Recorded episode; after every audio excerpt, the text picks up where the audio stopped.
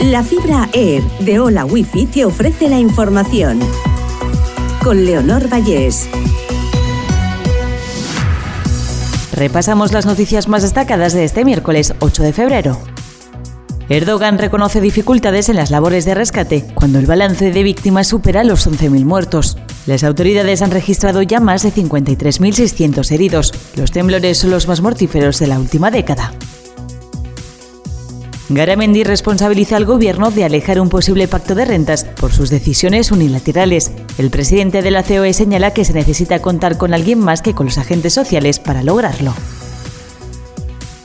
El consorcio de bomberos de Alicante viaja a Turquía para colaborar en los rescates. La llegada está prevista esta misma tarde. Más de 6.200 edificios han quedado completamente destruidos. España despide 1.010 días de mascarilla en el transporte con cifras de COVID en mínimos. La actual situación permite retirarlas al fin de trenes, aviones, autobuses o metros, así como de establecimientos sanitarios, pero seguirá siendo obligatoria en farmacias, botiquines, centros sanitarios y sociosanitarios. Chimo Pucha asegura sobre la prohibición de fumar en las terrazas, que entiende las críticas de la hostelería, pero que lo principal es la salud. La medida que se impuso durante la pandemia sigue en vigor en la comunidad valenciana. El presidente deja la puerta a analizar si se retira la medida.